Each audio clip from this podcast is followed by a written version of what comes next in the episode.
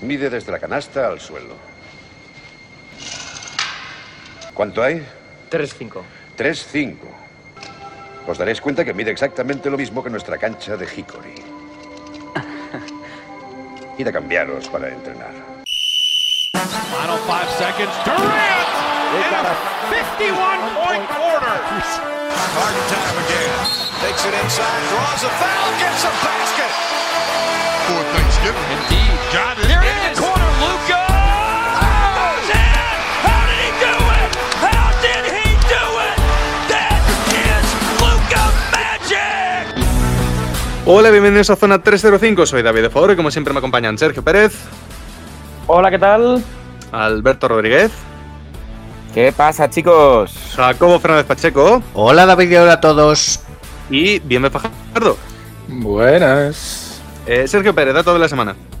Bueno, el dato de la semana no puede ser otro que el inminente sorpaso de, de Russell Westbrook en número de triples dobles totales a Oscar Robertson. Algo que yo creo que jamás pensábamos que íbamos a vivir y que seguramente lo veamos al final de, de esta temporada. Es que todo el mérito para Russell, aunque a muchos no les guste.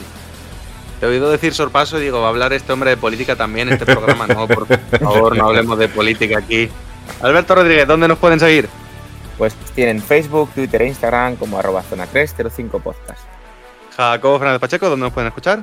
Estamos disponibles en hasta 10 plataformas en iVoox, Anchor, Spotify, Apple Podcast, Google Podcast, Breaker, Pocketcast, Overcast, Radio Public y Stitcher. En todas estamos como Zona 305 y no te olvides que si te suscribes te saltará una notificación cada vez que publiquemos un programa nuevo. ¿Cómo se nota que ha vuelto Jacobo? Porque se han dicho todas las redes, ¿eh? Toda- todas las plataformas se han dicho. Pa' uno Bien, que hace Fajardo. su trabajo. Bienve Fajardo, ¿algo más que comentar? Eh, solo comentar el dato, el dato curioso 2.0 de la semana, ¿no? Que es que Doncic ha alcanzado los 5.000 puntos en la NBA ya y es el cuarto jugador más joven en conseguirlo. Por delante han estado LeBron James, Carmelo Anthony y Kevin Durant. Dicho todo esto, eh, empezamos.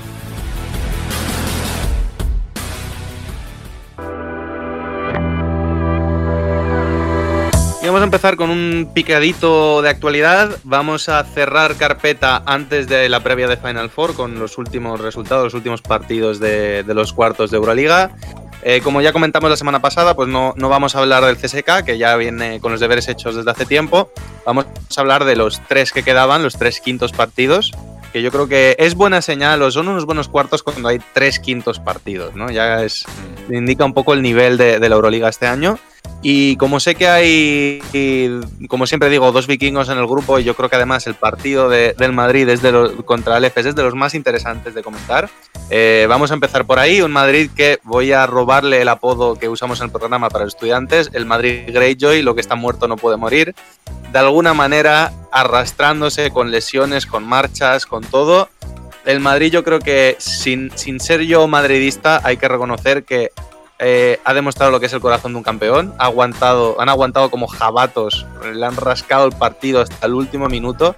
Y yo, pues, os doy la palabra un poco a Jacobo y a Pérez, pero me imagino que como fans, a pesar de que no esté, de que en, la Final Four esté el EFES, creo que estaréis bastante orgullosos de lo que ha hecho el Madrid en esta eliminatoria. Eh, sí, bueno, a ver, por seguir un poco con, el, con mi analogía pugilística del asunto, el Madrid ha pasado de ser la carne aporreada por Rocky eh, al principio de la película a eh, empezar a remontar el combate, empezar a remontar el combate y al final el combate se, se ha decidido por los puntos e igual que Rocky, el mérito es que ha llegado al último asalto.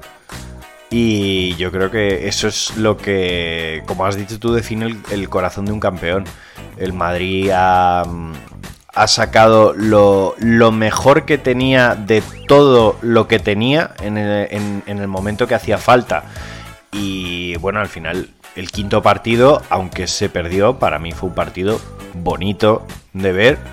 Porque es, lo, que lo que debería ser el baloncesto. Al final, muchos jugadores en el Madrid que aún seguían con molestias salieron, dieron el callo y se dejaron, se dejaron la piel.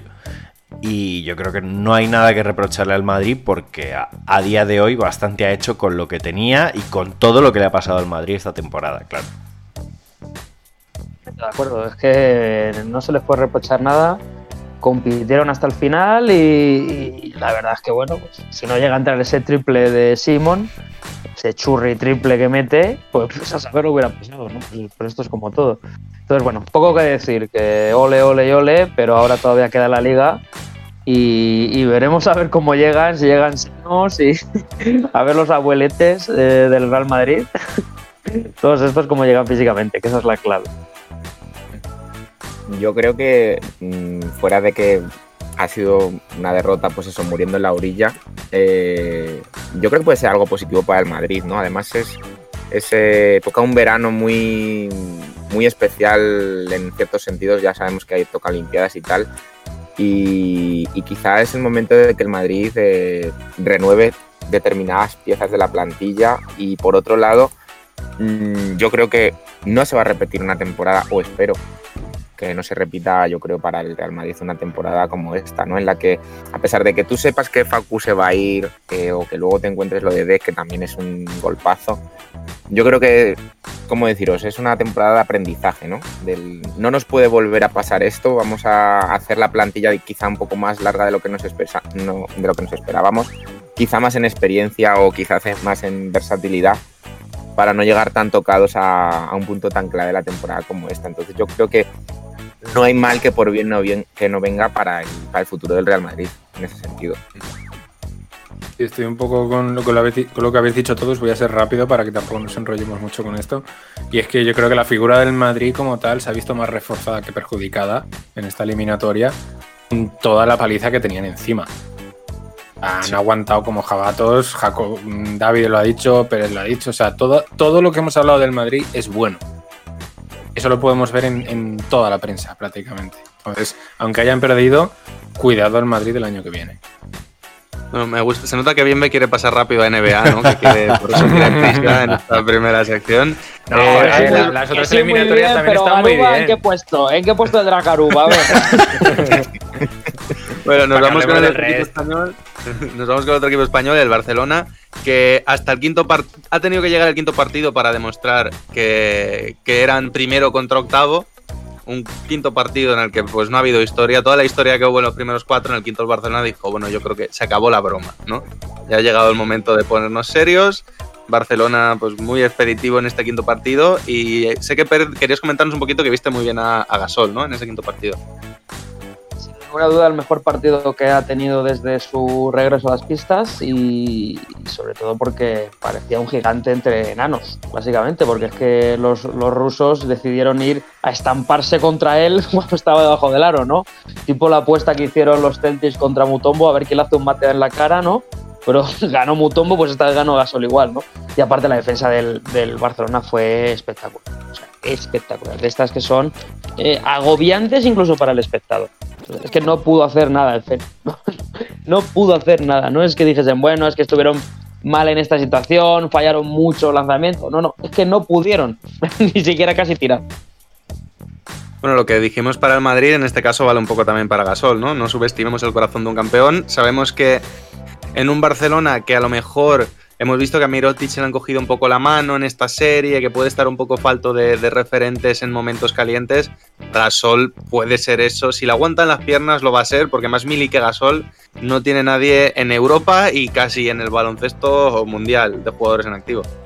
Bueno, y, y, también el factor de Pau Gasol, como digo yo, del Cid campeador. O sea, es que cuántos jugadores de los que hay ahora mismo en Europa pueden decir que se han medido a Pau Gasol de tú a tú en un partido importante de su competición. Quiero decir, no olvidemos que Pau Gasol lleva en la NBA 20 años. Que quiere decir que es que la gran mayoría de los jugadores que hay en activo ahora mismo en Euroliga no han competido fuera de una competición internacional, y con internacional me refiero de verano, contra Pau Gasol. Y al final sí, eso... pensemos que Rudy Gobert, que ha sido defensor del año varias veces, probablemente todavía tenga sudores fríos. Efectivamente, en, en efectivamente, efectivamente. Pero, pero es eso, el, el, el, factor del Cid campeador de que cuando sale Pau Gasol a la cancha, pues a nivel europeo, hombre, no es lo mismo que si nos dicen que sale Michael Jordan, pero entendamos, respeto es uno de los mejores jugadores europeos de la historia, sin ninguna duda, y eso es un factor de intimidación. Bueno, De cuidado hecho- con el Michael Jordan actual si viene al Madrid, ¿eh? Que tiene un par de minutos buenos. De, de todos modos, eh, es. eh, yo creo que como, como hasta la Final Four todavía quedan varias semanas. eh, yo voy a decir lo bueno y lo malo, digamos, ¿no? O sea, eh, que va a ser clave Pau Gasol, sí. Y depende cómo siga evolucionando, digamos, ese. Él, todavía, en mi opinión, se está rodando, ¿no? O sea, necesita más partidos y ahora mismo en Euroliga no los va a tener, los va a sacar de, de Liga Endesa. Eh, y ahí es donde tiene que seguir progresando y, y reencontrándose más todavía con su juego, a pesar de que poco a poco ya se ve la mejoría. Pero luego la parte mala que yo veo es que un cabeza de serie como el Barça, que se tenga que ir a un quinto partido con el Zenit, siendo octavo, eh, a mí me deja preocupado. Me deja preocupado porque creo que, que tendría que haber sido más solvente. Y no sé si el Barcelona, a pesar de la gran plantilla que tiene, va a tener miedo cuando llegue la Final Four. Esperemos que no. Pero, pero me da esa sensación, ¿no? Que con un rival como el Zenit hayas tenido que sudar hasta el quinto partido. Y claro, es que queda Olimpia Milano, queda Narodu Efes y queda el CSK. Que ya no hay Medias hoja. tintas, sí. Exactamente. Y, y si ya con el Zenit has sudado, que es muy relativo todo, ¿no? Pero eh, cuidado. A un partido efectivamente se lo puede, se lo puede llevar, pero, pero no me ha dado la confianza que yo esperaba. Esa regularidad que ha tenido en Euroliga. Bueno, dime, si no, si no tienes nada que comentar, voy a aprovechar el hilo que me ha dejado Alberto. ¿Quieres matizar algo de lo que han dicho los compañeros? Eh, no mucho más, más allá de que el Barça está justo en una posición un poco contraria a la del Madrid, ¿no? De que precisamente no ha salido muy reforzado esta eliminatoria, quitando el último partido. Sí, aún así probablemente los aficionados del Madrid firmarían por, por estar donde está el Barcelona ahora mismo. Pero tienes toda la razón. Sí que es verdad que ahora la narrativa a lo mejor está más a favor del Madrid a pesar de todo. Aún así quería aprovechar lo que has comentado tú, Alberto. Yo sí que me da la impresión de que el Barcelona sí que exorcizó sus demonios en ese último partido, donde, bueno, sí, hemos sufrido mucho, pero mm, llega el quinto y aquí se acabó. Y se acabó la broma y salimos fuertes, cosa que no ha hecho el Armani Milán, el último equipo que nos queda, eh, que hablamos mucho después de esos dos primeros partidos de que era un equipo que tenía que ahuyentar a sus demonios de una vez.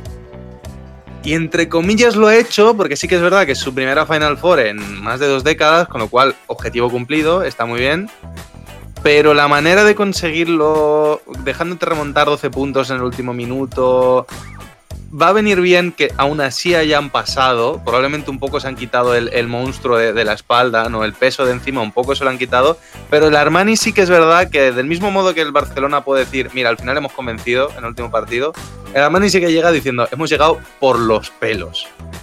Pero es que yo creo que así, y, y como los que somos entrenadores, tanto los que somos entrenadores como, como bien ve que es solo jugador, podemos decirlo, es que la, los galones y, y la experiencia y los reaños de poder ir con seguridad a una Final Four o, o- o de mejorar en lo que sea, se empieza así, ¿eh? pidiendo la hora. O sea, porque no te crees que has ganado. O sea, y, y- y yo, y yo, recordaréis cuando tratamos por primera vez este tema, yo defendí que si pasaba Milán, iba a ser así. O sea, pidiendo la hora mm, que era el bautismo de fuego, pero, pero de fuego infernal. O sea, que, que estos van a tener pesadillas durante el próximo año hasta que lo hagan una segunda vez y entonces ya es cuando se te quita el miedo. Pero la primera vez que consigues pasar este tipo de barreras es así. Tú pides la hora y preguntas cuánto queda y si hemos acabado ya y, y se pasa así. Pero además, pero tienes toda la razón, o sea, quiero decir, yo creo que, vamos, estoy totalmente de acuerdo contigo, o sea, eh, ha sido la serie más sufrida de todas. Pero da igual, o sea, quiero decir que si, si ahora mismo estuviéramos hablando del Bayern, eh, Recordemos que Armani diciéndolo- también un partido sobre la bocina con una jugada de saque de banda, quedando un segundo. O sea, ha sido verdaderamente agónica como Claro, serie. o sea, quiero decir, para mí personalmente yo creo que ha sido la, la- la más salvaje de todas. En ese sentido, la más atractiva de ver. mm, Pero claro, eh, es lo que hemos dicho antes, la narrativa, ¿no? O sea, o- eh, mm, Olimpia Milano se ha quitado los fantasmas. Si estuviéramos hablando del Bayern, estaríamos hablando de la épica, realmente.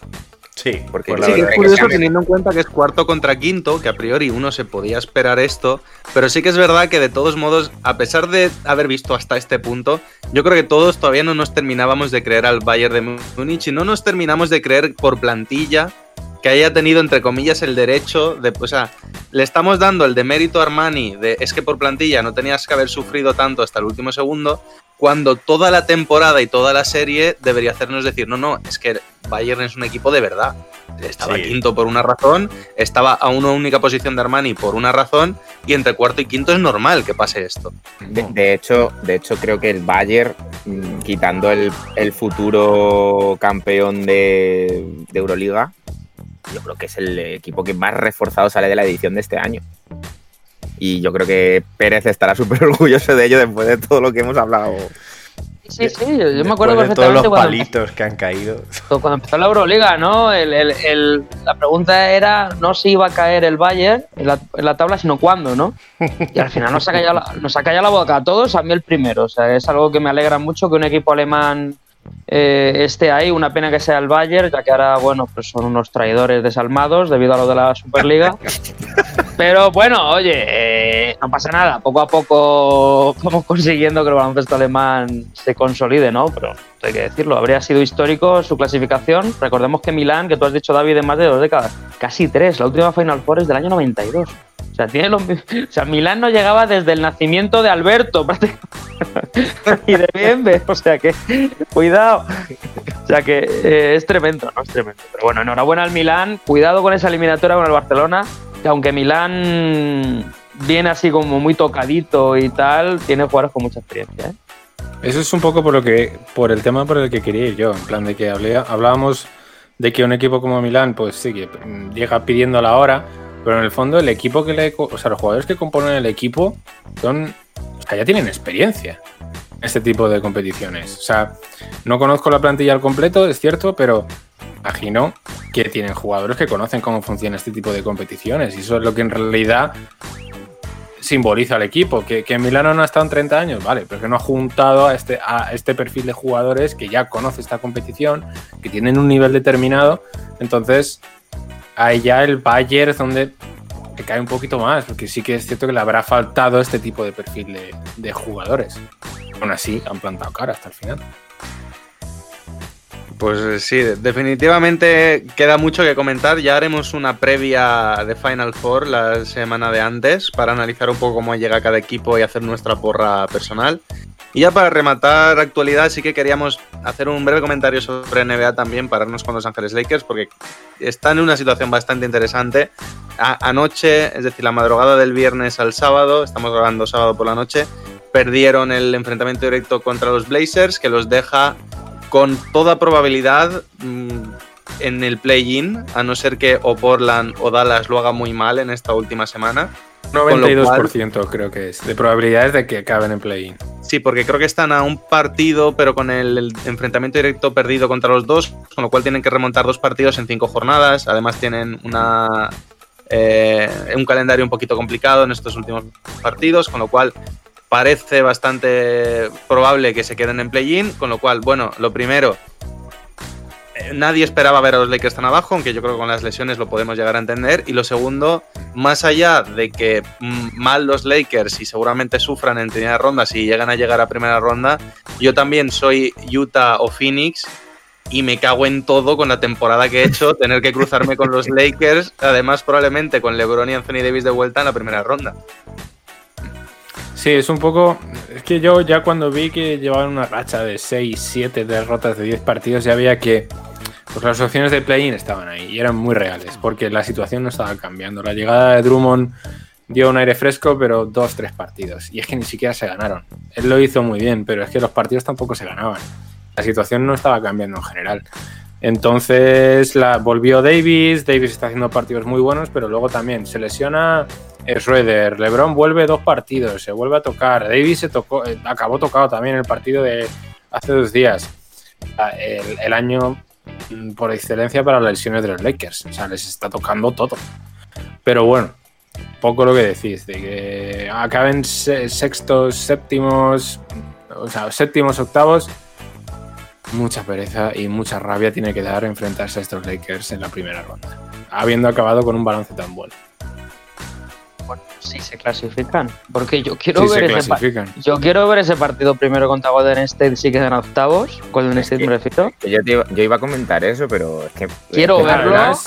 Y luego, el bueno, Breve, apunte, solo un breve apunte, sí que es verdad, LeBron ya ha salido diciendo como es que el que ha inventado esto del play-in deberían despedirlo. Si el primer play-in de este año es Warriors contra Lakers, no lo van a despedir, le van a dar un aumento de la leche probablemente al que sacó el formato. Bueno, Y- pero y lo de- eh, no solo LeBron ha echado pestes, quiero decir, yo estoy un poco en la opinión de Charles Barkley con eso. O sea, Charles Barkley estuvo analizando lo del play-in y dijo, ah, mira, están jugando perdedor contra perdedor y loser contra loser, ¿sabes?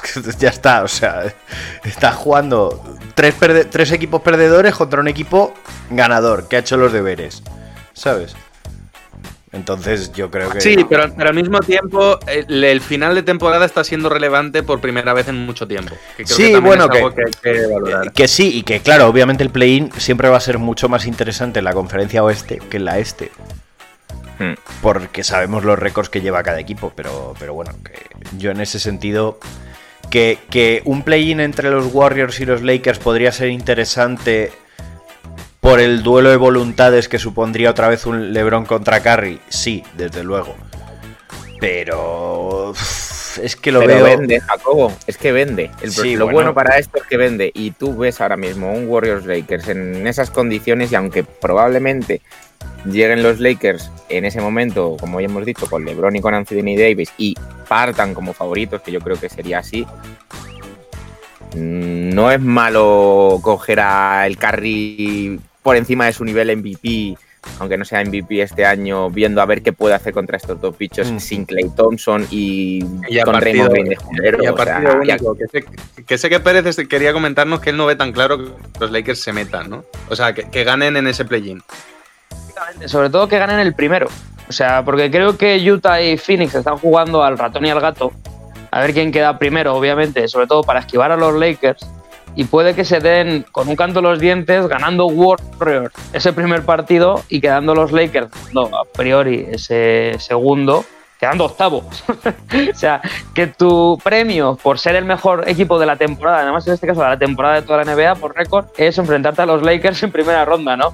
Entonces, bueno, yo, pero oye, yo creo que es muy divertido este año lo del tema del play-in y, y todo eso de los Lakers, porque podemos ver el primer campeón que es octavo. O sea, séptimo de, de su conferencia. Y eso me parece divertidísimo, divertidísimo. Y luego eso, el partido, o a un partido, estos Warriors con Curry te pueden ganar. Obviamente una serie a 7, pues muy mal se te tienen que dar las cosas para que te ganen esos, esos, esos porque no tienen otra definición. Curry, Curry y esos. Bueno, si no te queréis comentar nada más, recogemos ya que nos ha quedado un debate co- consistente, yo creo, y nos vamos ya con la primera pista del jugador misterioso.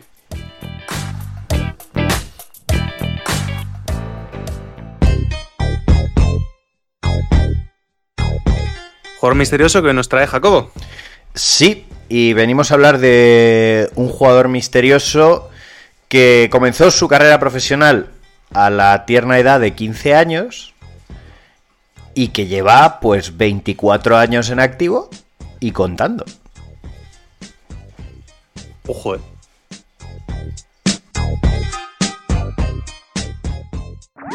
Síguenos en redes. Estamos en Twitter e Instagram como arroba zona 305 podcast. Zona 305. Únete al equipo.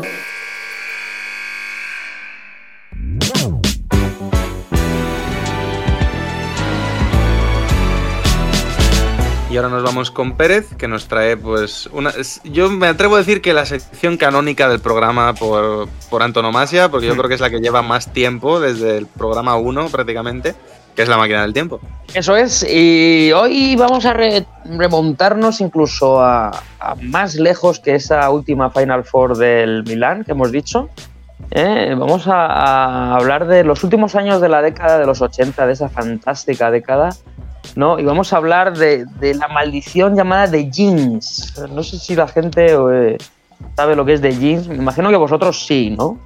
Si no lo Sí, en inglés jinx es como gafe, ¿no? Lo que no sé si tiene algún origen que nos vas a comentar, de dónde viene la palabra. No, no, o- no, el origen, el origen- bueno, el origen viene de, de eso, el gafe, digamos, y es que desde que esos famosos Celtics de, de Bill Russell, Jones, todos estos, ganasen todos los anillos ellos que ganasen, ganaron, eh, llevábamos como casi 20 años sin ver a un equipo hacer un repeat, es decir, ganar dos veces o dos anillos consecutivos, ¿no? En dos años seguidos. Y fíjate que hemos tenido buenos equipos, ¿eh? Lakers de Magic Johnson, Celtics, es cierto que nos comemos todos los 70, pero bueno. Entonces vamos al año 1988. Eh, para ponernos un poco en, en contexto y situación, es, es, digamos, eh, ¿cómo decirlo? ¿no? Como si se enfrentasen, ya que estamos con mucho símil, que seguro que a Jacobo le gusta, mucho símil pugilístico, es como si se enfrentase el último Rocky Balboa con el primer eh, Apolo Creed, ¿no? Digamos, ¿no? No, Apolo no, ¿cómo se llama el hijo? Adonis, Adonis, el hijo, ¿no? El, digamos que el viejo contra el joven que se van a pelear, ¿no? Y estamos hablando de unos Lakers en el año 88 que venían de ser campeones en el 87, campeones también en el 85, una franquicia y un equipo muy consolidado, y unos jóvenes Detroit Pistons que empezaban a asomar la cabecita en ese este que ya te estaban empezando a maniatar a un tal Michael Jordan, y se enfrentan a las finales del 88. Sí, además, me imagino que lo irás a comentar ahora si estás hablando del repeat, pero creo recordar, corrígeme si me equivoco, que Pat Riley prometió el repeat en la celebración del anillo del 87. Sí, la verdad que se calentó bastante Riley. Eh, dijo, yo creo que este equipo es prácticamente imbatible, cosa que hasta cierto punto era cierto, y, y se calentó mucho la celebración, ¿no? Tipo, animo a verlo a Marga Sol en la celebración de Toronto, ¿no? Digamos que se calentó un poco también y empezó a hacer Pero, cosas pero como- sabemos que en la celebración de Toronto Margasol se había bebido todo el alcohol de, de- Eso es. de Canadá, prácticamente. prácticamente, ¿no? Pero bueno, vamos ahorrarnos un poquito lo que es la temporada, la resumo muy rápidamente. Ya te digo, ambos equipos llegan a las finales de la NBA, además de manera bastante solvente, digamos, los dos. Y llegamos a un séptimo partido, y siempre un séptimo partido mola. Las cosas como son. Un séptimo partido, además, eh, durante todas las series, da igual el deporte que sea, tú ves, eh, no sé quién va ganando 3-2 o va ganando 2-1, tal. Y en Estados Unidos ponen directamente Game 7, o sea, y ya todo el mundo sabe lo que es, ¿no? Pues estamos en un Game 7 en el, en el iba a decir en el Staples, fíjate, en el Forum todavía de Inglewood, en el antiguo Forum, que dentro de relativamente poco va a pasar a ser propiedad de los Clippers, cosa que mi corazón parte púrpura y oro eh, aborrece esta idea. Pero estamos en el Forum de Inglewood, ¿no? En el año 88, séptimo partido, bueno, un partido tremendo, igualadísimo. Y llegamos a, a ya relatar el último medio minuto.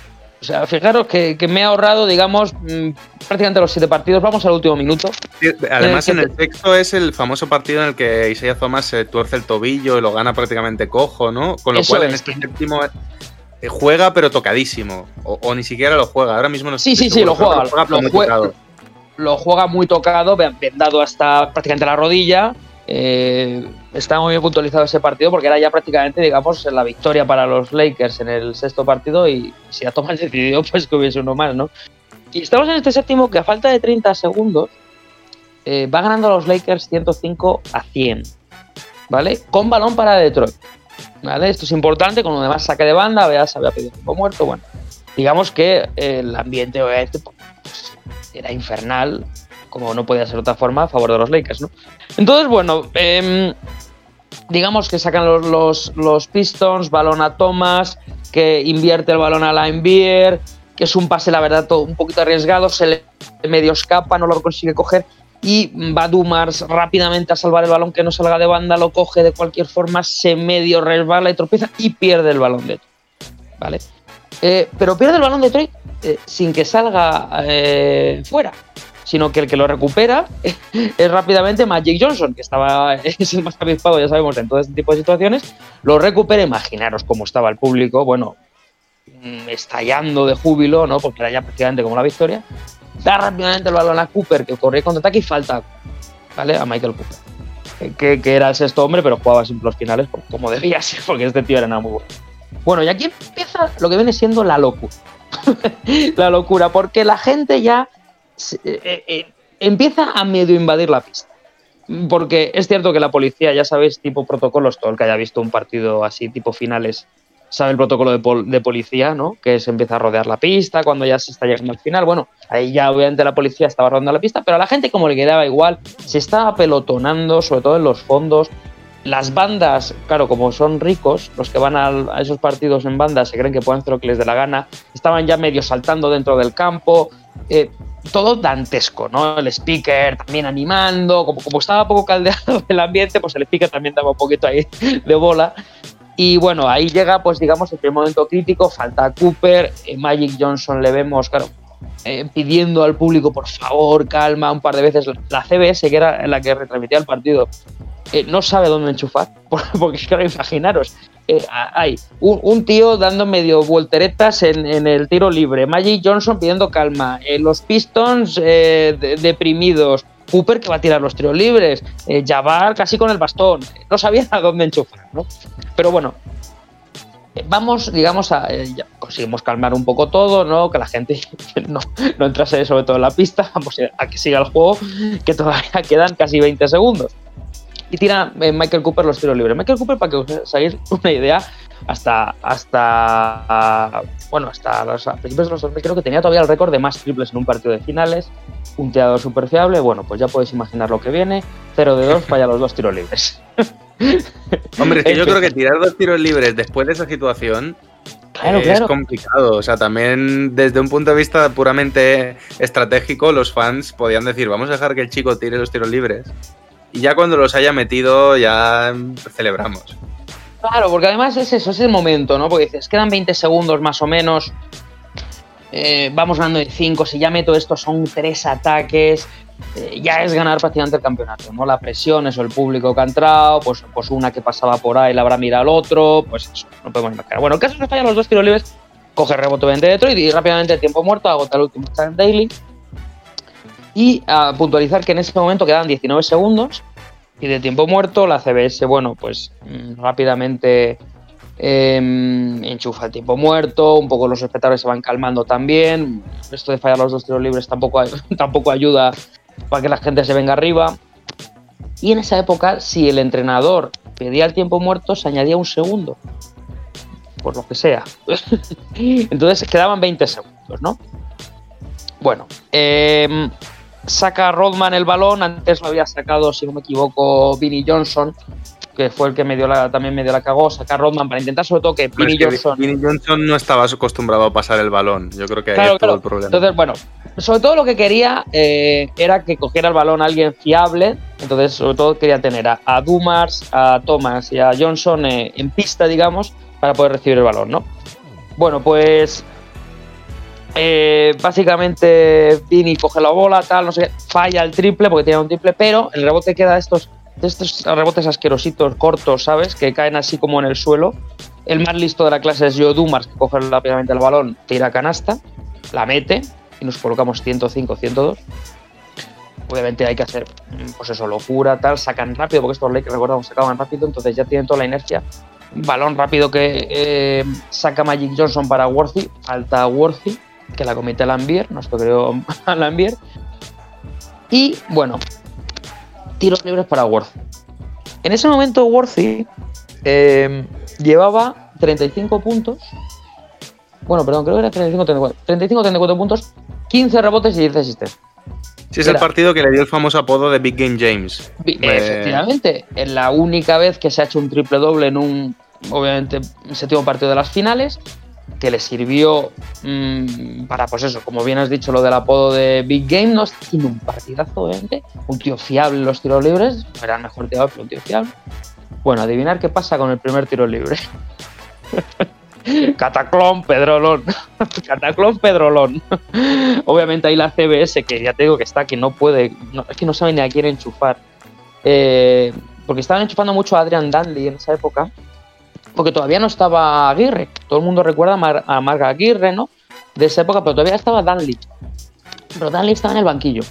Danley que había sido un icono de la NBA, digamos, uno de los máximos anotadores.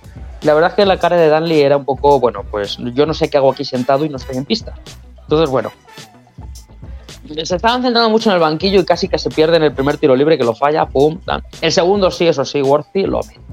Lo mete y coloca el 106-102. Eh, eh, lo que hace obviamente Chuck Daly es que sienta a Dennis Rodman, saca a Thomas a pista, o que había, para el rebote le había sacado, se había hecho el intercambio, otra vuelve a hacer el cambio, Obviamente ya Rodman no, no sirve de nada en ese momento. Y bueno, eh, lo que hacen es básicamente, recordemos que dan como 15 segundos más o menos, Mm, sacan rápido, tal, eh, se van al otro campo y en una jugada, cuando tú lo ves dices, ¿qué haces, alma de cántaro? Eh, se tira la enviar un triple de 8 metros. Bueno, lo mete. ya sabéis cómo tiraba Bill Lambier, que tiraba misiles tierra-aire. Bueno, lo mete. Este es el tipo- típico entra- eh, tiro que los que somos entrenadores, incluso los jugadores, eh, todos hemos dicho de, pero ¿qué haces bien? Cuando lo mete, muy buena. Pues eso igual, ¿no? El caso es que este triple pone el, el 106-105 con balón para lo- los Lakers, ¿no? Bueno, el Forum, que después de los tiros ¿El, libres, el crono cómo está ahora mismo? el crono lo tenemos en 14 segundos. Fíjate, ¿eh? 19 con la falta, sacan muy rápido, digamos, y consiguen un triple pase de Thomas a la NBA, que digo, es un triple de 8 metros, de estos triples que tira la NBA que, mientras corría de, de esa manera, ¿no? Quedan 14 segundos, ¿no? Eh, el caso es que, bueno, mm, hay un poco de lío, tal, no sé qué, no sé cuántos. eh, que si falta. Bueno, el caso es que a falta más o menos de. de, mm, pues eso, cuando. Porque cuando es el tiro, que me estoy medio liando un poco, perdón. Cuando es el tiro quedan 6 segundos, que me estoy liando. O sea, Sacan de 14 fondo. es cuando el tiro anterior, a lo mejor, el de Dumas. Es- pues, cla- claro, eso es a lo que voy. Cuando sacan de fondo son 14. Cuando sacan de fondo son 14. Claro, son muchos datos, son muchos segundos, perdonad. Claro, claro. Eh, Luego eso, mete to- tiros libres Worthy, falla, tal, triple de la Envier, están Triple a uno con y ahí- 6 segundos. Y eso es, y quedan 6 segundos. Ahí es donde está la clave. Porque eh, hoy en día, seguramente lo primero que haría cualquier jugador es pedir tiempo. Es decir, eh, cuidado, tiempo muerto, vamos a organizar bien el ataque, sacando desde allí para que no falta, tal. Bueno, esta época estamos hablando de los 80.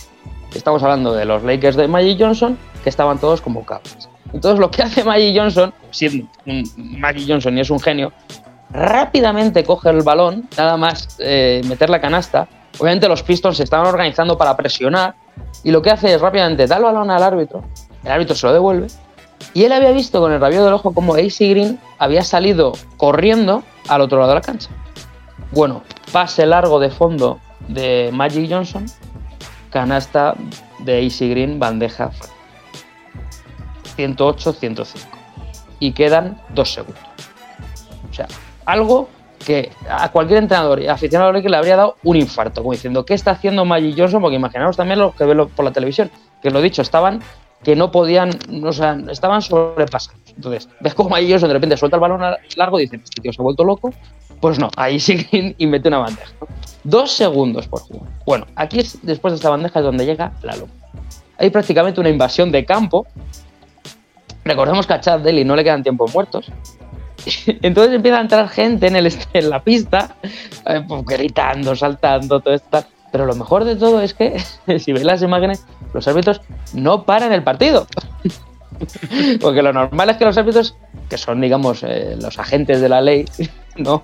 empiecen pues a sonar el silbato como si fuese el carnaval de Río de Janeiro y empezasen a, a, pues, los brazos a parar, un momento se para todo, no se saca, tiempo, tiempo, tranquilo, vamos a desalojar la pista, que se siga jugando. Bueno, también les sobreviene un poco la situación y dejar Yo que creo que estaban ya pensando, me quiero ir a mi casa, quiero que esto se acabe, quiero Totalmente. escapar antes de que, se, de que se nos escape un muerto, que se acabe el partido, por favor.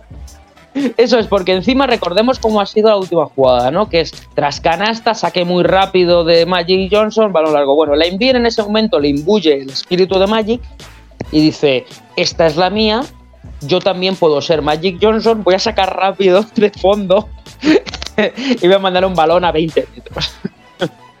claro, ¿qué pasa? Que es que a los árbitros tampoco les da tiempo a, a parar eh, antes de que saque Bill Lambier que es el que había, claro, era el que estaba un poco de último y había llegado rápidamente a coger el rebote. O sea, a lo portero de fútbol saque de fondo cuando ya el tiempo está cumplido. O sea, pelotazo para arriba. Obviamente, el balón lo coge Thomas eh, con un segundo y empieza a sonar la bocina del final y luego ya llega el, re- el reloj a cero. O sea, lo más yugoslavo que se ha podido ver en la vida. Pero en Los Ángeles, digamos. Con gente en medio de la pista un balón volando, que es el saque de la- de Lambier. Eh, la coge Tomás, pone un segundo, suena la bocina, obviamente no le da tiempo ni a tirar ni a nada, y ya luego el reloj se pone a cero. Bueno, la CBS volviéndose loca, no sabe ni a quién enchufar. Obviamente invasión de campo. eh, Riley yéndose corriendo a los vestuarios a celebrarlo. eh, pues una locura, una locura. Y ese fue el final de la maldición de The Jinx, en el que parecía que los astros ah, se tenían que alinear para que los Lakers ganaran, porque es que esos Pistons, hemos hablado del Madrid hace un rato, es que era casi imposible matarle, ya habéis visto, o sea, que si los tiros fallados, que si Lambier metiendo el triple, que si no sé qué, que si no sé cuántos. Y esa es la historia de cómo en esos últimos 30 segundos de locura, los Lakers consiguieron ganar el repeat, se cumplió la profecía de, de Riley, luego no sé si se calentó y dijo que iban a por el tercero, eso ya no me acuerdo, pero también estuvieron cerquita. No Y creería fue si lo hubiera como. se- Bueno, llegaron a las finales y, y eso sí, fueron barridos, pero llegaron a las finales, o sea que podía haber sido, ¿no? Y así fue la maldición, lo he dicho, de The Jinx con esos últimos 30 segundos. Creo que está en YouTube el vídeo, yo no lo he visto, creo que está en YouTube el final de ese partido, que es de verdad una auténtica locura. Sí, el, anillo curioso- que ganaron los fans, ¿eh? de todos modos. que podemos decir que desde luego es un anillo que ganan los fans también. Hombre, total- to- totalmente, puedes decir, hombre, yo fui partícipe de la victoria de mi equipo, ya que casi le hago un placaje a, a Thomas. No le falta uno decir, ¿no? Sí, además es muy curioso lo que comentas de la maldición, porque recordemos que a partir de ese repeat, todos los campeones hasta el 99 repiten anillo. Eso es. Porque después de desde los Celtics nadie repite, esos Lakers repiten, los Pistons ganan al año siguiente y repiten, luego llegan los tres de los Bulls, luego van los dos de Houston y luego van los otros tres de los Bulls. Y ya si queremos alargar mucho, rompen la racha los Spurs, que ganan el año del lockout, pero luego otra vez los Lakers ganan tres anillos seguidos. Eso es. Eso es. Con lo Y cual, efectivamente, ahí se rompe la maldición, definitivamente, después de muchísimos años. Llegó la maldición de, de no jinx, ¿no? Diga- Digamos, de, del que gane sabe que al año siguiente le espera también gloria. no, pero sí, sí, ya tengo una historia que es, es muy súper curiosa, súper graciosa, es un partido de locura. Y ves cosas alucinantes, ya te digo, lo del triple de la tierra, 8 metros, me parece de verdad. O sea, eh, eh, lo raro es que no le pegase un puñetazo a alguien durante el. Si hubiesen ido ganando, lo habría hecho, seguramente. Seguramente, no, no. Ya te digo, los Pistons dieron mucha caña ese, ese año y se veía que había, había equipo campeón, digamos, con madera de campeón. Bueno, pues muchas gracias, Pérez, por eh, esta máquina del tiempo. Y nos vamos ya con Jacobo y la segunda pista del jugador misterioso.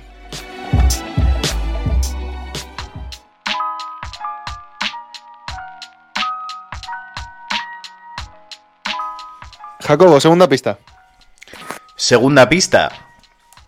Podríamos decir que este jugador fue uno de los primeros europeos en tener una aventura larga en las Américas. De hecho, fue drafteado en el año 2004 y ha ganado con el equipo que le drafteó. Síguenos en redes. Estamos en Twitter e Instagram como arroba zona 305 podcast. Zona 305. Únete al equipo.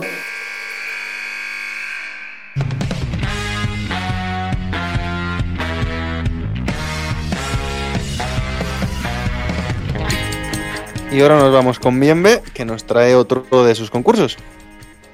Eso es, y para esta ocasión os traigo un, un precio justo, ¿no? Un tanto diferente. Vamos a salir de la dinámica de, de equipo, periodista contra profesores, y vais a tener tres preguntas cada uno, ¿vale?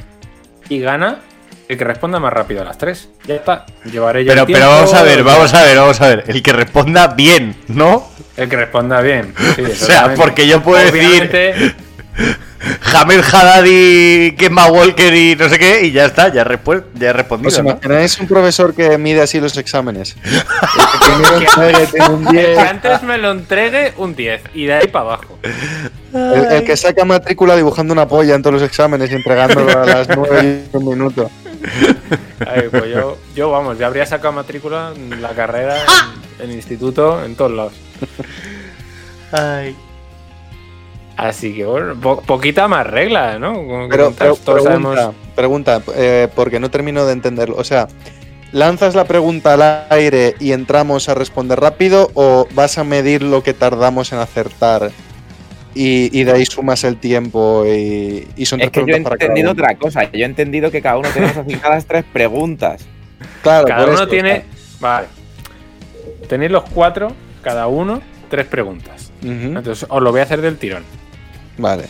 Cuando acertéis una pregunta, paro. Os Vale. formulo la siguiente y una vez la formule, vuelvo a activar el tiempo y tenéis de respuesta. Vale. Muy bien.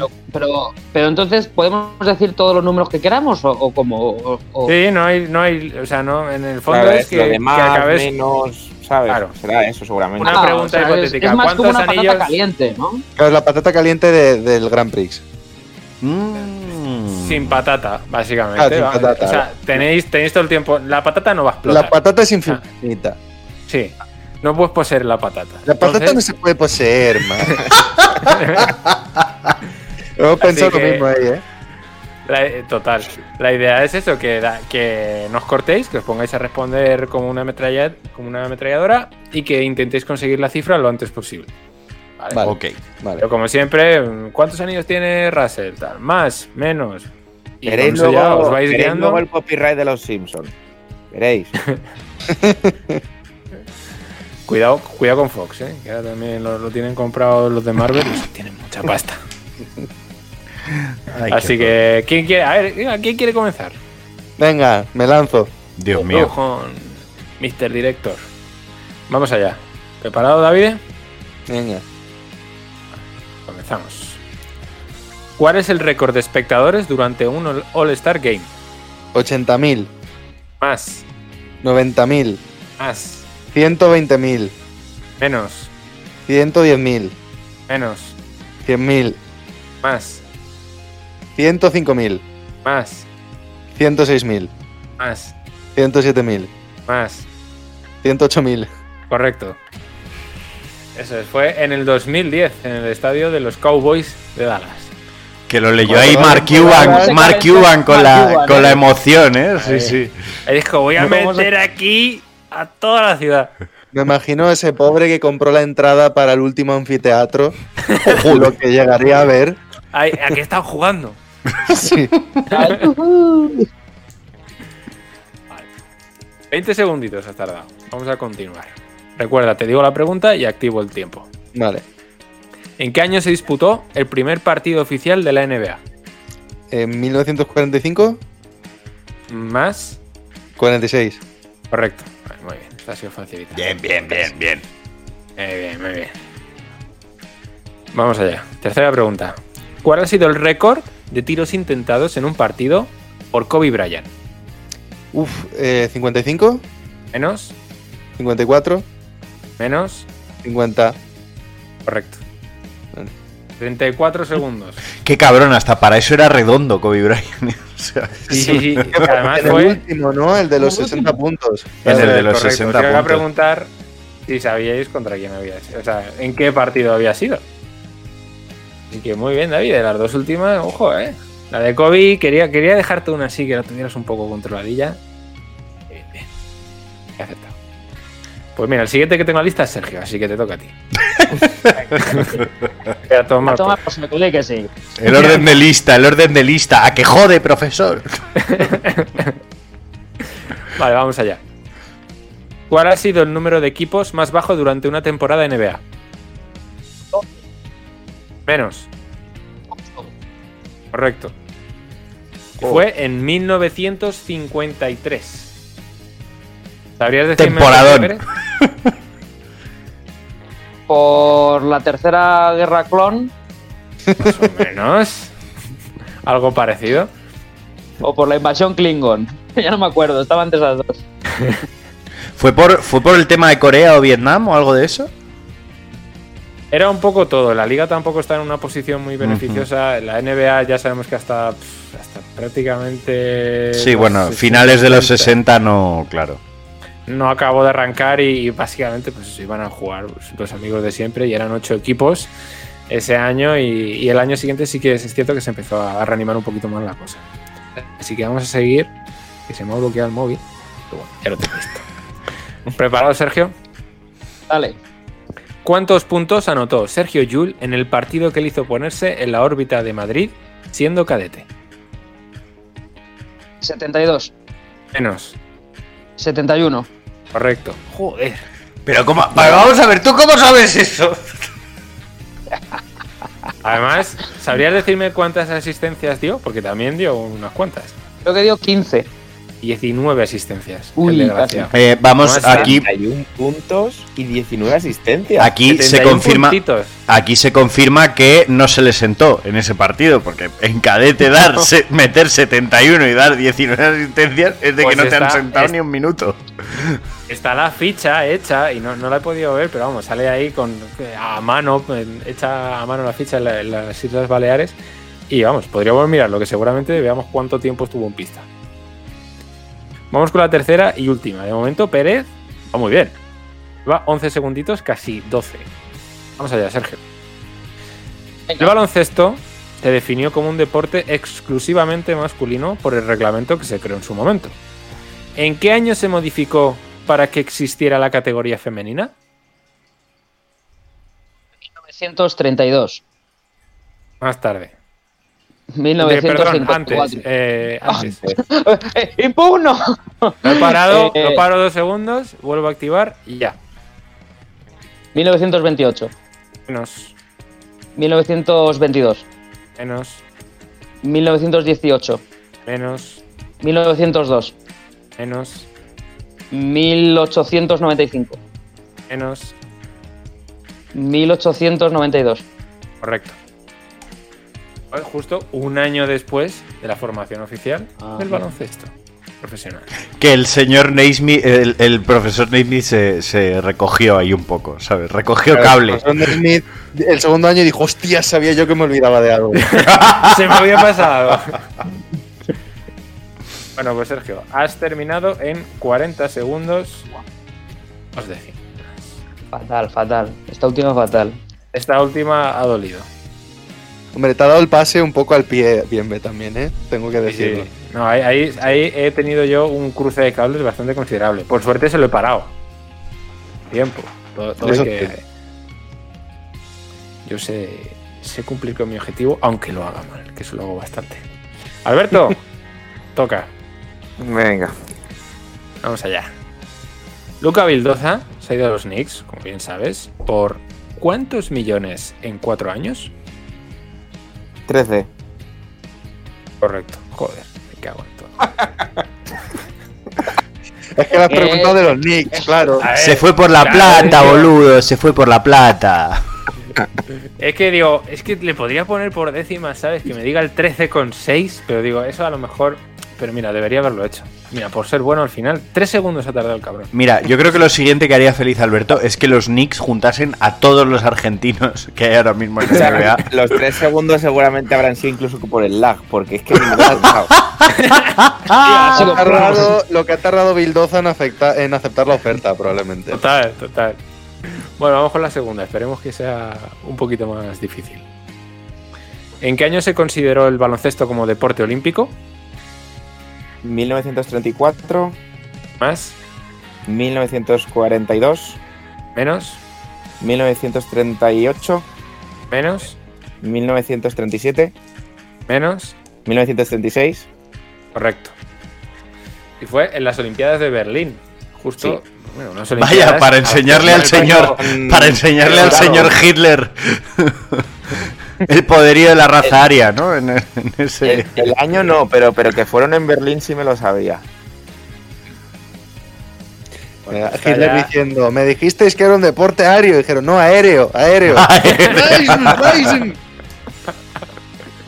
Buena esa, David.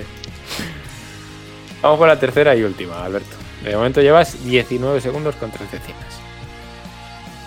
Julius Randle ha mejorado considerablemente su porcentaje de tiro de 3 puntos. ¿Cuál fue el de la temporada pasada? 36%, Menos, 30, menos, 22, más, 24, más, 26, más. 27, 28. Correcto. Pero el 27 o el 28. 27%. Esta temporada está en un 40%. Mira, como mis infantiles en tiros libres. Yo he tenido juniors con el mismo porcentaje. ¿eh? Yo también.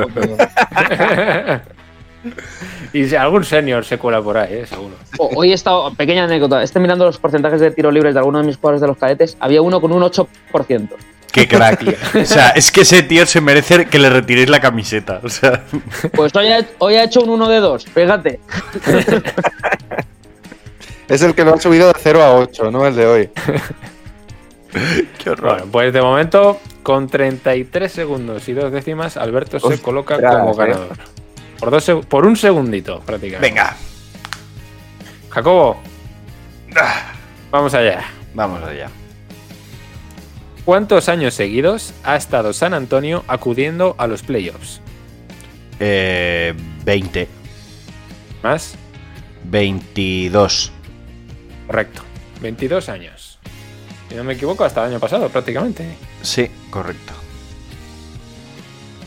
Bueno, vamos con la siguiente. De momento va bien Jacobo. ¿En qué año se batió el récord por un equipo NBA de más victorias seguidas? Eh, d- pf, eh, 2011, Menos, 2008, menos, 2007, menos, 1998, menos, 1986, menos, eh, 1967, más, 1973, menos, 1970, más, 1972, menos. 1971. Correcto. Uf. Está dolido bastante. Fueron los Lakers de West y Chamberlain. Lograron 33 victorias seguidas. Te has, te has centrado en los 2000 y eso es lo que te ha condenado. ¿Qué estás pensando cuando los Heat hicieron 26, ¿no? Que es la segunda máxima. Sí, es que es lo primero que me venía a la mente, entonces. Mm. Los Rockets de McGrady y Yao, que también estuvieron por Sí, ahí. y Luther, también, y Luther Head ag- agitando la toalla, que sé que todavía lo tienes ahí Pero si presente. no jugaban esos dos, estaban lesionados. No, no, si lo dijimos, se Ahora, van me ha encantado que Jacobo se acuerde, pues eso, de un jugador de los que a él le gustan, que es Luther Head. Agitando Escúchame, ahí la también me toalla. acuerdo de él, ¿eh? A mí me parecía un jugadorazo. Y, y Bob Sura, ¿eh? Ojo, Bob Sura. Bob eh. Sura. Cuidado, eh, de Bob Sura habría que hablar alguna vez. Hay ¿eh? que, hay que localizar a Bob Sura para saber dónde está ahora mismo. ¿No estaba Mutombo con 42 años también? Sí. Que lo ficharon. Ah, posiblemente. Siendo titular.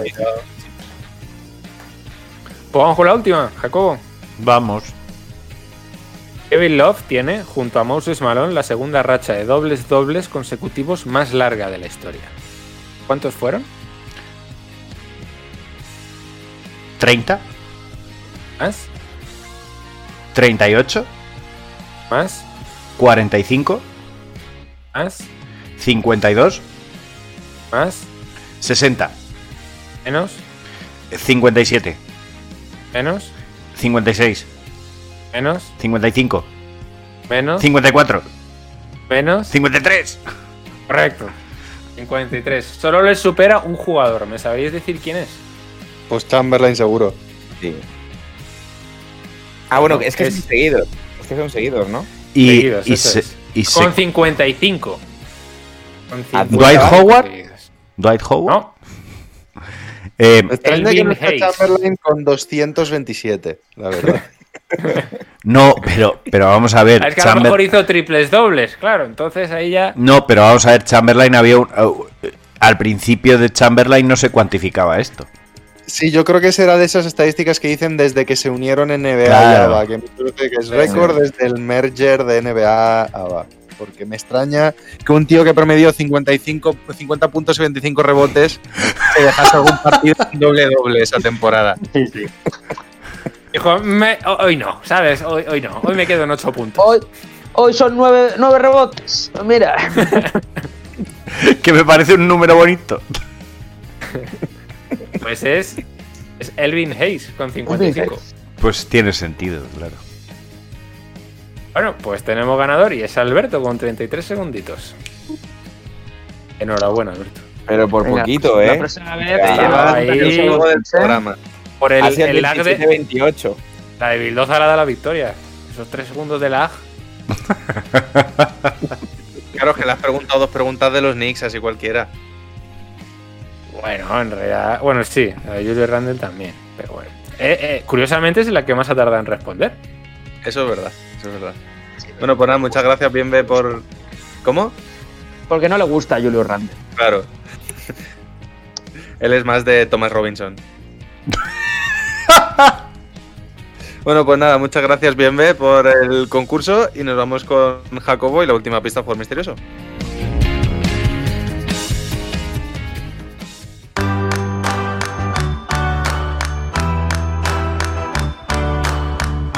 Ver, Jacobo. Arroja Pues- un poco de luz. Pues este jugador europeo, que es de un país muy pequeño de Europa, cuya carrera, que dura ya 24 años y contando, desde que debutase con 15 años, y que ha ganado con el equipo que le drafteó en la NBA, viene además de una larga estirpe, o digamos simplemente estirpe, de jugadores de baloncesto en su, en su país. Vale, entonces. Yo creo que jo- yo jugar creo- con 15 años, has Yo- dicho. Yo creo que Jacobo ha ido al despiste y es muy sencillo. Yo, te voy a decir, y yo te voy a decir quién creo que es y si no, pues ya, pues ya me autosacrifico. Pero ¿puede ser Darko Milicic? No es Darko Milicic. Darko Milicic no ha jugado 24 años. Ha Ha hecho otra- activo, eh, ha hecho en activo. Seguramente se haya dedicado 24 años a otra cosa. Y no sea el Claro. baloncesto. O sea, si es en activo a cualquier cosa, de acuerdo. Y aún así, no sé yo si Milicic está activo en algo en los últimos 10 años. En Eh, su pues Ha vuelto a jugar, eh. Ha vuelto a jugar. Cuidado. Eso es verdad. Y también se ha dedicado a la pelea. Mi anécdota favorita es que le soltó un puñetazo a un caballo por tirar a su hijo. Estaba su hijo cabalgando un caballo y a Milicic no se ocurre otra cosa que, que soltarle un A sopapo al ver, caballo. yo, yo no quiero ser aguafiestas, pero no estamos hablando de Milicic. Ya, bueno. Pero siempre es buena ocasión para A hablar. lo de mejor él. queremos hablar de él. Joder. Vale, ¿has Draft- dicho, ¿empezó a jugar con 15 años o empezó a ser profesional? Debutó como profesional a los 15 años. Y desde entonces ¿y ha han sido y desde entonces han sido 24 años ininterrumpidos de carrera y contando. Pero es activo entonces. ¿no, Está activo actualmente. 2004. Y ju- es de país pequeño, con lo cual podríamos hablar de Lituania, por ejemplo. Sí. Pero es estirpe, es decir, su tiene familia que también han sido jugadores.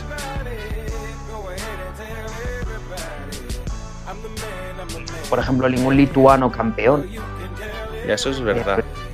Campeón NBA tiene que ser, además. Y que haya sido drafteado. en- ¿Has dicho drafteado o que empezó a jugar? Drafteado en 2004, ¿no? Drafteado en 2004 y ganó con el equipo que le drafteó. O sea que también hay que Kur, no, ponerse yo a creo que ya está hasta muerto, Kur. No, desde el 2000, desde el 2004 los campeones que hayan tenido algún europeo.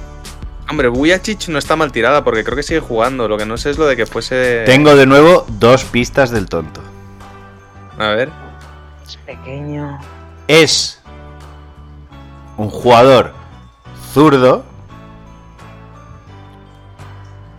y su país ha sido hace no mucho campeón de Europa. Lituania. O sea, eh, esto. Bueno. Vale. Es que Vale. Dra- Dragic no ha sido campeón. Sí ha sido campeón. Ya es que campeón. Dragic ha sido campeón de Europa. Ah, campeón de Europa, claro. Pero has dicho campeón con el equipo que le seleccionó. Le seleccionó. Claro, como selección. Ah, como bueno, selección. No, no, no, no, no. Con el, la franquicia NBA que le seleccionó. Es Goran Ah. Dragic. No es Goran Dragic. Me cago en aclararlo. Claro. Y es, y es Zoran Dragic. No es Zoran Dragic. no, no, no. Zurdo. El que que es esloveno zurdo. ganó el anillo. Es que no me acuerdo de ningún esloveno que haya ganado el anillo. No, esloveno no puede ser. no. Aunque sí, sí que tiene que ser esloveno, porque sí recientemente. O francés. No, Jacobo ha, ha sentido cuando hemos dicho esloveno. Ha levantado un poquito las cejas cuando ha dicho esloveno. Hombre, es que hay que ayudaros, que este es difícil, yo os ayudo. Esloveno, zurdo y en la NBA. Carayo. Actualmente, además. ¿Nesterovic? No, Razmanovic. no. No, diestro. serbio. No lo sé, yo la verdad que no. Me los estoy currando últimamente, ¿eh? Joder, un, un esloveno zurdo. Pero, a ver, A activo ver, no tres. sigue, no Los Dragic y otro. ¿Os Y que, rendís? y que haya familia, claro. ¿Os rendís? Yo me rindo, yo no lo voy a sacar. Tampoco Es que no tiene por qué haber sido campeón con Eslovenia. Es que yo creo que es la clave. No, no, ha sido Él no estuvo, Su país ha Él no- sido campeón. pero él no estuvo ahí. Él no tuvo que estar ahí. Ah, Beno Udrich, ¿qué coño? Sí, Beno Udrich. correcto. Beno Udrich. La madre que me parió. que hablamos de él en el último programa, ¿no? Creo recordar. Ah, sí, en el último hablamos de- por lo del tweet de los Sacramento Kings. Efectivamente. Eh, para que quede claro, en su familia, eh, tanto su padre Silvo como su hermano Samo, que jugó en Estudiantes, han sido jugadores e internacionales con la selección eslovena.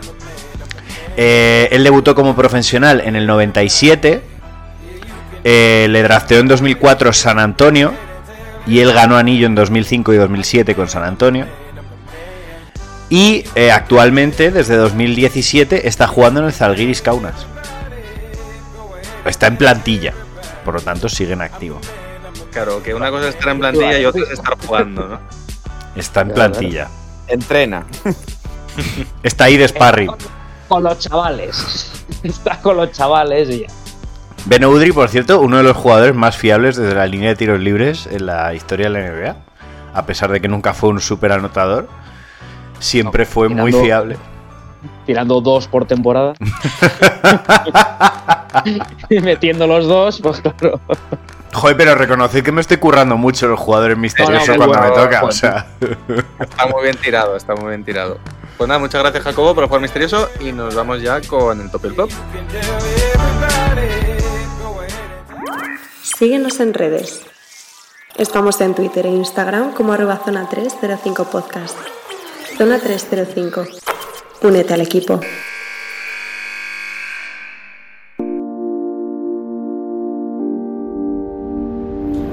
Lo mejor y lo peor de la semana. ¿Quién, quién se anima? Bueno, si os parece bien, me animo yo. Eh, para mí, el top Sabon Seals, pese a, ese último minuto del quinto, eh, ha hecho una serie espectacular. Me ha parecido el, el- el gran referente de, de un Milán en el que se han ido un poco cayendo piezas, eh, a nivel baloncestístico, digo. Y bueno, el mejor, para mí el top de, de esta, no solo de esta semana, sino también un poco de, de la serie, ¿no?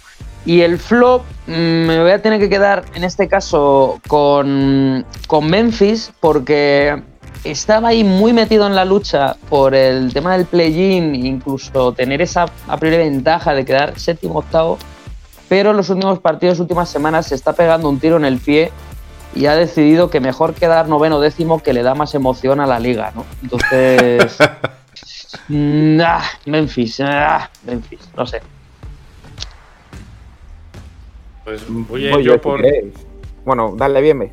Venga, voy yo. En mi top va para Dallas, que precisamente es un poco lo contrario, que están jugando muy bien. Están eh, ya a fin de. O sea, justo a poquito de, terminar la temporada regular, están demostrando el equipo que se pretendía que fuera. Es un equipo equilibrado y que va a jugar en torno a Doncic, pero quieren, quieren demostrar que saben a lo que juegan y lo están demostrando ahora. Prueba de ello los resultados. Y mi flop iba para los Lakers, pero como ya hemos hablado de ellos y ya lo fue la semana pasada, va a ir para los Kings. Porque no entiendo por qué están ganando. Es. Ah, porque No entiendo. No, porque es que estaban prácticamente empatados con Oklahoma y Minnesota a derrotas, cosa que te iba a poner en una posición para el draft muy buena. O sea que los Kings llevan necesitando 20 años, pero no les sirve para nada. Porque no saben seleccionar, quiero decir. Eso es iba a decir, porque o si saben seleccionar, se cargan al jugador. Entonces, no entiendo por qué en los últimos prácticamente 10 partidos han ganado 7. Y se les ha ido esta Tres a Dallas, de colocar- que es lo mejor. O sea, a O sea, Dallas han decidido ganar todos los partidos y yo, joder. Y encima, mi top es Dallas. Sí, sí.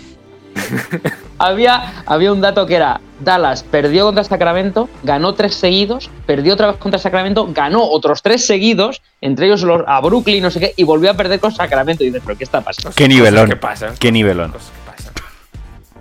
Pero bueno, ese es mi flop. Sacramento, no, no lo entiendo. No entiendo nada. Me podías haber puesto casi de flopa por Zingis por el hecho de que Dallas gana sin él. O sea, pero bueno. Eh, yo tengo doble top, uno europeo y uno NBA. Eh, lo que pasa es que el top europeo no es actual, sino yo creo que de toda la temporada y hay que ponérselo al Bayern. Yo antes ya habéis visto un poquito que sí que mm, me parece una temporada súper meritoria y a nivel Euroliga creo que se merecen al menos el top por hasta donde han llegado. Y cruzando el charco, el otro top serían los Washington Wizards. Cuidado eh, la guerra que pueden dar, a pesar de que sea desde el play-in. Y luego, luego si se meten en playoff, obviamente, pues vale, van a tener seguramente en el caso de que se metan una serie contra Brooklyn o, o contra Filadelfia. Pero oye, un Brooklyn-Washington, un Westbrook-Durán, se me antoja atractivo. Hombre, si, si la primera ronda es Brooklyn-Washington, sabemos que Westbrook va a tirar 56 veces por partido y probablemente acabe con... Y eh, 4-1 32 Brooklyn. 32 puntos, 22 rebotes y 17 asistencias por partido también. Eso no lo, no lo pongo en duda. Totalmente. Y nada, mi flop, eh, sí que yo sí que me voy a subir de momento al carro de, de los Lakers. eh, pero más que nada porque está dando señales de, de un equipo fundamentado en dos piezas, que no es una mala estrategia, pero que, que sí que es verdad que mm, eh, está falto de alternativas a pesar de las lesiones. Eh, Hombre, yo creo que eso es relativo porque han tenido muchas más bajas aparte de... Por eso, por eso, por eso. Eso- de- eso quería- en eso quería hacer inciso. O sea, que aparte de que, por supuesto, tienen más lesiones eh, y que al final puedes tirar con lo que puedes tirar, pero tengo la sensación de que no le han dado una vuelta de tuerca a determinados jugadores que a lo mejor, pues, mm, no sé. Me da la sensación que Margasol tendría que haber sido más importante en estos momentos, aunque tenga más o menos calidad actualmente. Eh, al menos a nivel de, de liderazgo, de estar en pista o, o cosas de ese estilo. Entonces, creo que mm, flop para los Lakers porque creo que podrían haber hecho más. ¿Cómo nos gusta barrer para casa para los jugadores españoles, eh? Hmm. Jacobo. Pues voy yo. Eh, top Usman Garuba, ya aparte por todo lo que se haya podido decir de él en las últimas semanas, eh, es un jugador al que incluso yo ahora mismo, desde que le veo jugar con esta intensidad, con esta garra, lo veo hasta más alto. O sea, Usman Garuba ahora mismo me parece más alto de lo que en realidad debe ser. Y yo creo que independientemente de lo que haga, de en qué posición caiga en el draft, de si se va a la NBA y triunfa, si no, eh, creo que ya podemos entender todos qué ha visto el Real Madrid en este jugador y, y lo que se va a poder esperar de él a lo largo de su carrera, juegue donde juegue y, y la desarrolle donde la desarrolle, porque no sé todavía si a nivel de líder de equipo logrará éxitos, pero que a nivel individual yo creo que puede tener una carrera intachable. Y como Hubiese molado que hubiesen coincidido él y Doncic, ¿eh? Como crecimiento. Sí, ¿verdad? Un añito. Sí, sí, sí.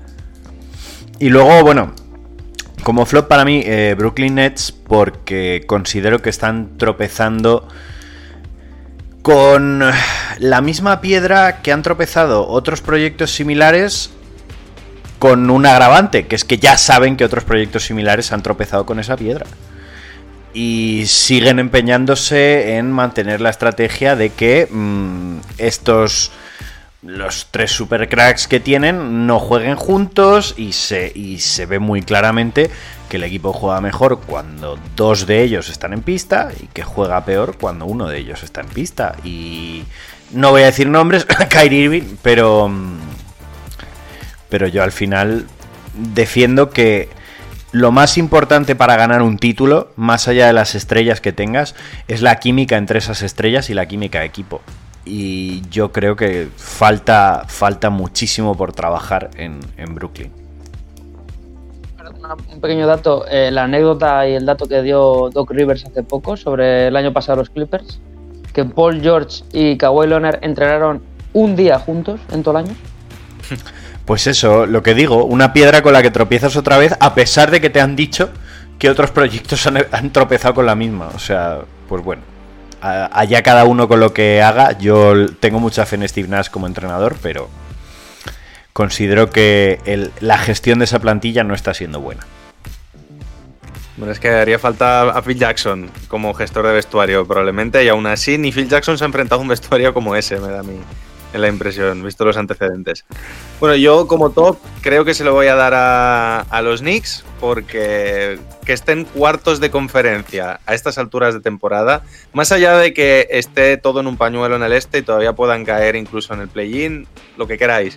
Pero es un milagro que estemos hablando a una semana de final de temporada regular de que los Knicks pueden no solo estar en playoff, sino tener factor cancha. Y tenemos O sea- garantizado ya el play-in, ¿eh? Y, tenemos ya y garantizado os, el play-in. y os habéis fijado que. Y os habéis fijado en que en las sucesivas semanas cada uno de nosotros le ha estado dando top a los Knicks en algún momento. O sea, esto es increíble. Pero porque no nos lo creemos ninguno. O sea, alguien nos llega a decir esto de los Knicks al principio de temporada y le hubiésemos dicho, tú estás mal de la cabeza. Eh, Si el Bayern, eh, hermanos separados en hacer, ¿eh? Totalmente, totalmente. Y yo de verdad espero, ojalá los Knicks se metan y con factor cancha, porque quiero ver a mí, a- con capacidad reducida lo que quiera, pero ese Madison, aunque haya 2.000 personas en el Madison, esas 2.000 personas se van a volver loquísimas. Con... Y abucheando, abucheando. Da igual, abucheando. Lo que sea, pero abucheando.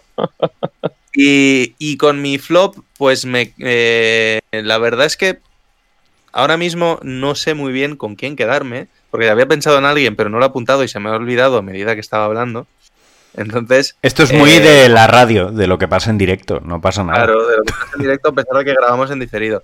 No, pero como, como, como flop, pues me podría quedar perfectamente con los argentinos que juegan en Europa este año, porque eh, una es casualidad, eh, dos puede ser raro, tres empieza a ser indicio, pero lo de que todos los argentinos que están jugando en Europa este año se estén yendo antes de tiempo, pues está feo, ¿no? Está, está un poco feo.